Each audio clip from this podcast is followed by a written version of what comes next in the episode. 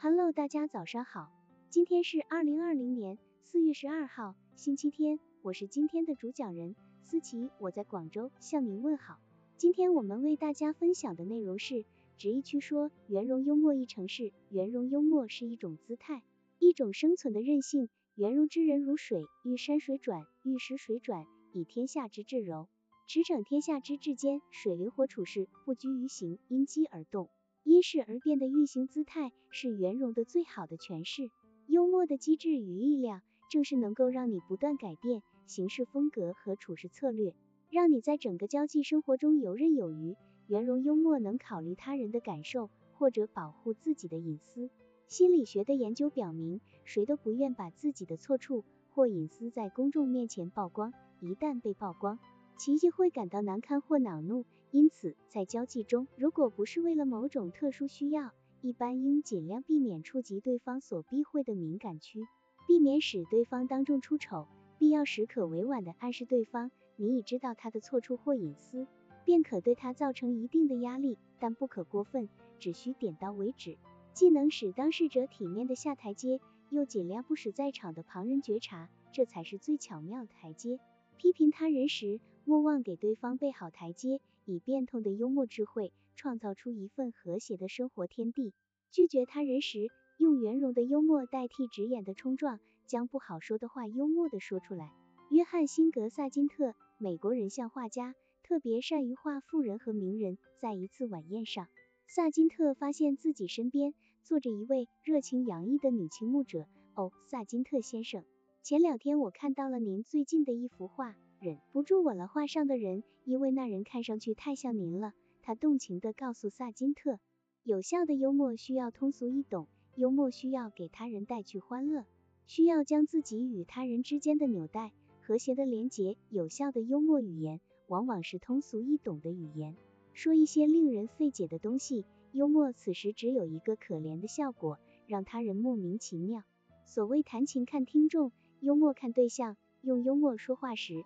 要意识到自己是讲给哪类听众听的。如果他们不是专家学者，就必须使用浅显、平易近人、朴实的幽默语言，让自己的谈吐适应他们的水平。当然，绝不能知乎者也。那么，他回吻了您吗？画家幽默地问。什么？他当然不会。女倾慕者干脆地说。这么说，他一点儿也不像我。萨金特大笑了起来。约翰辛格萨金特并没有对。女倾慕者的告白直接表示出自己的看法，而是委婉的通过画像做借口，表达了自己对倾慕者的态度。圆融的幽默保留了他人的情面，体现了人格魅力的光环。懂得幽默的说话的人，往往都会这样，不动声色的让对方自己识趣。有时遇到意外情况，使对方陷入尴尬境地，外圆内方的人，在给对方提供台阶的同时，往往会采取某些妥善措施，及时用幽默的语言给对方的尊严上再增添一些光彩，使对方更加感激不尽。另外，如果直来直去不容易达成做事情的目的，就要学会幽默拐弯。直线像一把利刀，虽然锋利，但难免伤人伤气；曲线像一个圆，虽然线长，但往往能如我们所愿。幽默的说话的道理亦如此。在美国的一所大学里，一位善用圆融幽默的俄文教授，在给同学们上第一堂俄文课的时候，居然带着他的一只小狗来到了课堂上。在上课之前，这位教授用俄语作为口令，让自己的小狗做了一系列精彩的表演。其中一个口令代表着一个动作，小狗很精彩的完成了表演，赢得同学们的热烈掌声。待掌声逐渐安静下来，教授指着自己的小狗。对大家幽默的说道：“各位同学们都已经看到了，这只小狗能够按俄语的指令，一个不差的完成表演。”稍作停顿后，他又说：“由此可见，俄文是很容易学会的，连一只小狗都能够听得明白，相信大家更是没有问题的。”这位俄文教授并没有像通常老师一样，上课就对自己的学生说学习有多重要。